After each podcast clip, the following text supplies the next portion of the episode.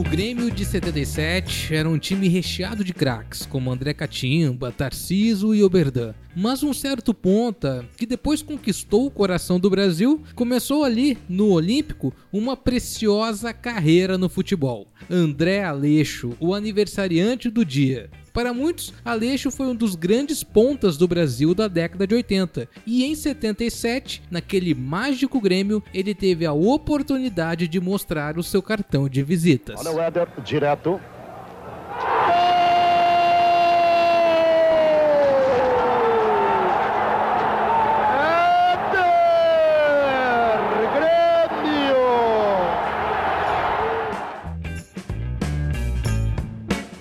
Éder iniciou a carreira no América Mineiro em 73. Sua ida ao Grêmio em 77 foi um pedido de Tele Santana, que via naquele jovem um futuro promissor. Tele, para variar, estava certo. Éder estreou em março daquele ano contra o próprio América Mineiro, numa goleada do tricolor por 4 a 1 e marcando gol. Aos poucos, ele foi se credenciando à titularidade até encerrar a temporada como um dos melhores jogadores do gauchão de 77. Uma das principais características do jogador era o forte chute de esquerda. Em 78, durante um Grenal no Beira-Rio, ele provou isso. Éder fez um golaço de falta, mas um golaço que em 2019 o lance foi relembrado pelo jornal The Guardian como um dos três mais lindos gols de trivela da história.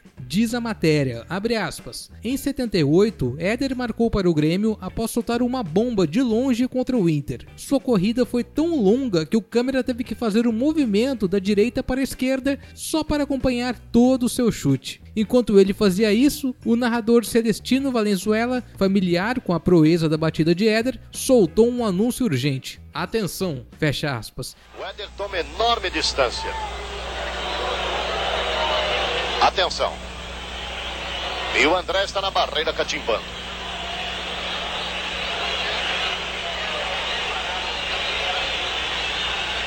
Aí a corrida de Éder.